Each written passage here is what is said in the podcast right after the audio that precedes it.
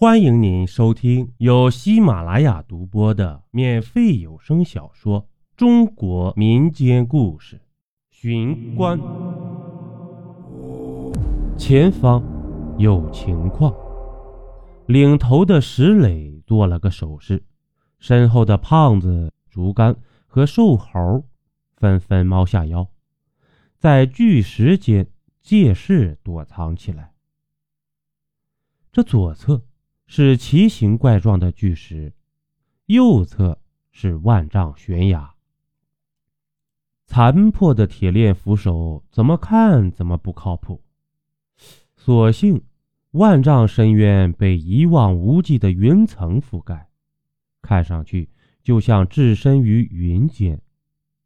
可实际上，他们也的确身处半空中。毕竟，他们已经接近海拔一千八百米的峰顶了。此刻，他们正站在狭窄的、仅容一人通过的石阶上，屏心静气了好一会儿，石磊才示意大家可以出来了。呃，怎么了，老大？胖子皱着眉头，摩挲着蹲麻了的腿。没。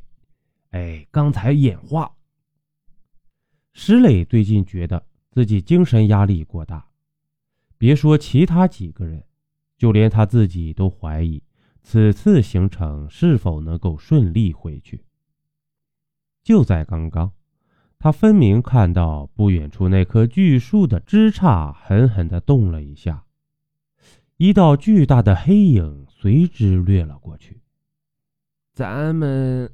来这里到底是为了什么呀，老大？这以前吧，我什么都听你的，但这次我可不想干了。竹竿早已体力不支，疲惫像是愤怒的导火索，在他心头痴痴作响。这时，只听“哇呀”一声，瘦猴捂着脑袋大叫。不好！伸出手想去抓住什么，但手却抓了个空。他的脸上却无端出现三条血道道。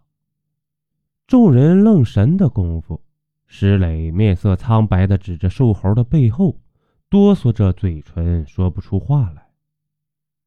在山上看日落很美，但他们可没这份闲情逸致。没有了那个东西。他们这趟就白来了。那么短的时间内，居然能取走瘦猴的背包，还赏了瘦猴几个血道子，到底是何方神圣？他们几个查看了瘦猴的伤口，血滴已经结痂，至少应该不是鬼所为，否则就应该是血手印之类的了吧？怪力乱神的书。他们可没少看。老大，眼看天要黑了，要不咱们下山回去吧？回去，找不到那个东西，谁都别想活。众人都不吱声了，他们只知道石磊动不动就拿死来说事儿，可这次。的确也太邪门了。这要从头几天说起。假期过去，石磊最后一个回到寝室，小心翼翼的把背上的双肩背包放下来，妥善的锁进柜子里。这可不像他平时所为。于是大家都好奇的问：“是什么东西？”石磊并不打算隐瞒，他说：“这是假期探险的时候弄到手的鬼童干尸。”大家都不信。第一是不信真有鬼童干尸这个玩意儿；二是，就算有，怎么可能那么随便的被发现？这最后啊，就是怎么会落到石磊手中呢？石磊急了，说。他帮了别人一个小忙，那人临走就把这个玩意儿送给了他。大家这一下更不信了。小石磊是不是小说看多了，撒癔症了呢？石磊这次的反应很奇怪，不但不再试图说服大家，而且好像觉得自己刚才说的太多了，于是打了个哈哈就出去吃饭了。邀您继续收听下集。